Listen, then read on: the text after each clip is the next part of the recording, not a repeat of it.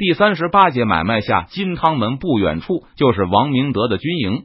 李德福在几个卫士的护卫下进入了这座军营，立刻就听到一片叮叮当当的敲击声。李德福对这种声音非常熟悉，因为他的军营里现在也总能听到这种欢快的合奏。把守在王明德帅帐外的卫兵看到李德福走过来，客气的向他行礼：“李将军来了，我家家主和高巡抚正在后帐议事。”在这个卫兵的带领下，李德福被带到了另一座营帐前。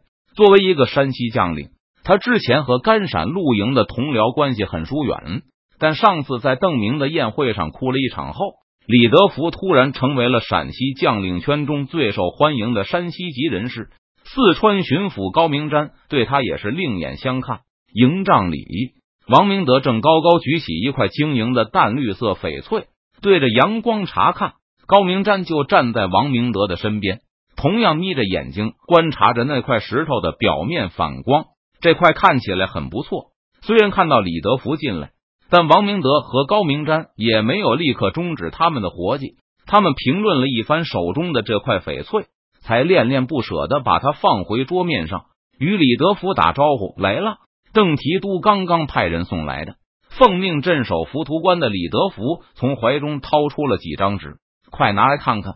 高明瞻和王明德都知道，这一定是邓明最新的珠宝款式设计图。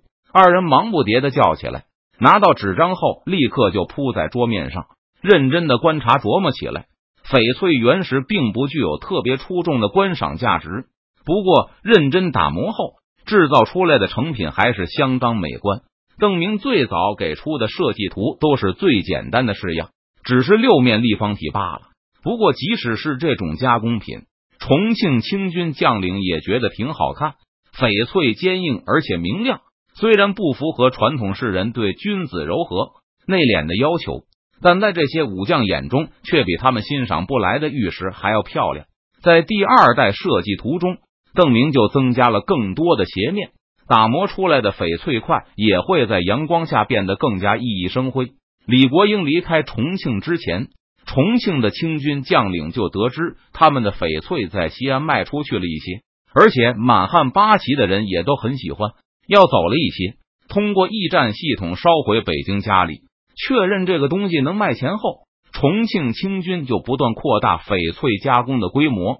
自从一个月前李国英走后，各镇连平日的操练都停了，整日没黑没白的打磨翡翠。就比如王明德负责的金汤门吧。所有的披甲兵、武甲兵现在都在处理翡翠原石，手艺最好的人则被挑选出来，集中在两个帐篷里，对那些经过简单处理的糙坯进行精加工。虽然才开始了两个月，但重庆的翡翠加工技术已经提高了很多。现在王明德这个军营里，每天能够出产好几块上品。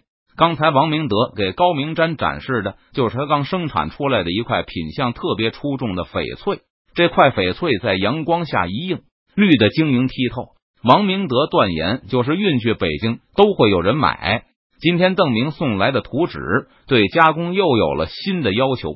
这是一套含有十二生肖元素的珠宝。邓明暂时还没有打算让重庆雕刻精细的翡翠生肖像。只是让他们在翡翠块上刻出生肖的图案。为了设计出这种图案，既能够让人对动物一目了然，又不至于花费太多人工。可花了邓明不少心思，兼顾美观和加工简单是件不容易的事。邓提督说：“这十二生肖就是一个圆。”李德福一边介绍着，一边就在纸上画了一个圈。很多人说不定一开始只是想为自己的孩子买一个翡翠生肖。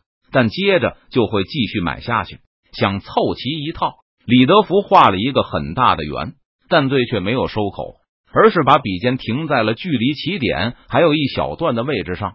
接着，李德福就放下墨笔，给高明瞻和王明德二人转述邓明托人带来的营销思路，就是要激发起购买者的收集，导致他们买入更多的翡翠珠宝。这个办法不错，虽然有点麻烦。但如果能整套的卖出去，肯定比现在挣钱多。王明德和高明瞻都一个劲的点头，但二人都显得有些神不守舍。一个劲的往李德福画的那个圆上看，高明瞻见李德福完全没有再次拿起笔的意思，终于忍不住提醒道：“你的那个圈还没画完呢。”果然不是末将一个人这样想。高明瞻的话让李德福高兴的叫起来。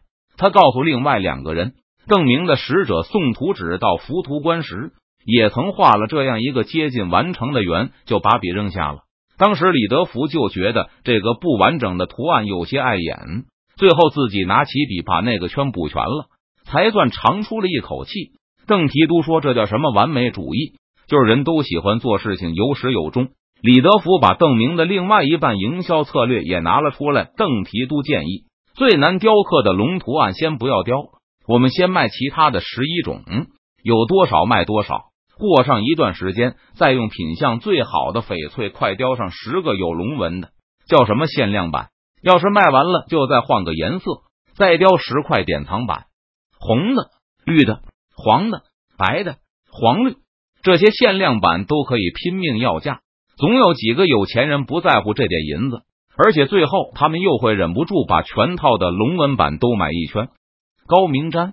王明德一伙正在研究如何把邓明的设计变为现实时，门口又报告有人求见，是川西的两拨商人。首先被带进来的是一个推销商，这是重庆文武官员最喜欢见到的一种四川客商。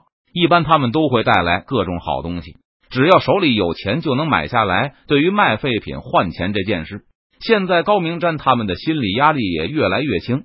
反正重庆迟早都是要放弃的。李总督这次回北京，就是要说服朝廷把大家从重庆撤走。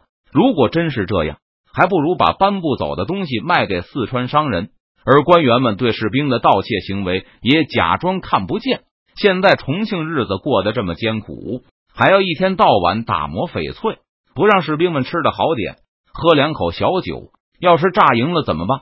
如果卖翡翠能多换点钱，将领们甚至会主动给士兵们加餐。好让他们更加卖力的去处理那种缅甸来的坚硬石头。今天这个川西客商除了各种奢侈品外，还带来了一种从未见过的新产品，这叫肥皂，是用来去除油腻的。川商拿出一块方方正正的浅黄色东西给王明德等人过目，还请他们取来水和油脂当场做试验。这东西还真好用。试验结束后，高明占他们都得出了这个结论：那些粘在手上。布料上的污泥油垢很难用清水洗干净，而用这个砖块涂抹几下，再搓一搓，就很容易的洗掉了。这是成都一家新开张的炼丹商行的货物。四川商人笑着说道：“新品种的价格当然会贵一点。”为了加强说服力，四川商人还告诉王明德他们，地队刚刚发下了订单，将这家炼丹商行采购大量的肥皂。以后这种货物会成为地队的军用必需品。肥皂的专利权不属于生产它的商行，有一个与这个商行同名的研究会，专利权由这个研究会与另外一个炼丹研究会分享。那个炼丹研究会也有一家同名的炼丹商行。一开始看到这两家炼丹研究会的地址时，这个川西商人的第一反应是遇上骗子了。因为炼丹研究会的地址居然只有亭号而没有具体的门牌。要知道，现在成都所有的地址都是规范化的。一个光明正大的商会，如果在市内，肯定是某某路某某号；如果在郊外，地址也会是成都府某某亭某某号。但是，分享肥皂专利的两个炼丹研究会都是成都府五十一亭，由亭长转交，而没有具体的门牌号。不过，认真一打听。还真不是子虚乌有的商行，而是五十一亭的特殊规定。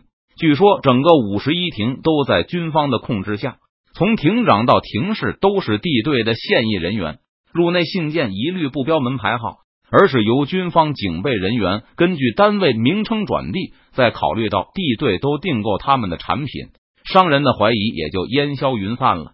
这个规定引发了商人的好奇心，他曾想亲眼去看看这个神秘发明人。顺便讨一杯茶水喝，但他沿着五十亭走下去，见到的就是五十二亭了。中间没有任何空地，也找不到理应在这个位置上的五十一亭。既然如此，记住这个单位的名称就很重要。如果产品有质量和供应问题，也好向对方抗议或是索赔。杜邦炼丹研究会川西商人在心里默念了一遍这个名字，他估计这是研究会的东家的名字。不过，为什么不叫杜氏炼丹研究会呢？那不是更符合传统习惯吗？生产肥皂的杜邦炼丹行倒是在春熙路上有一个带门牌号的地址。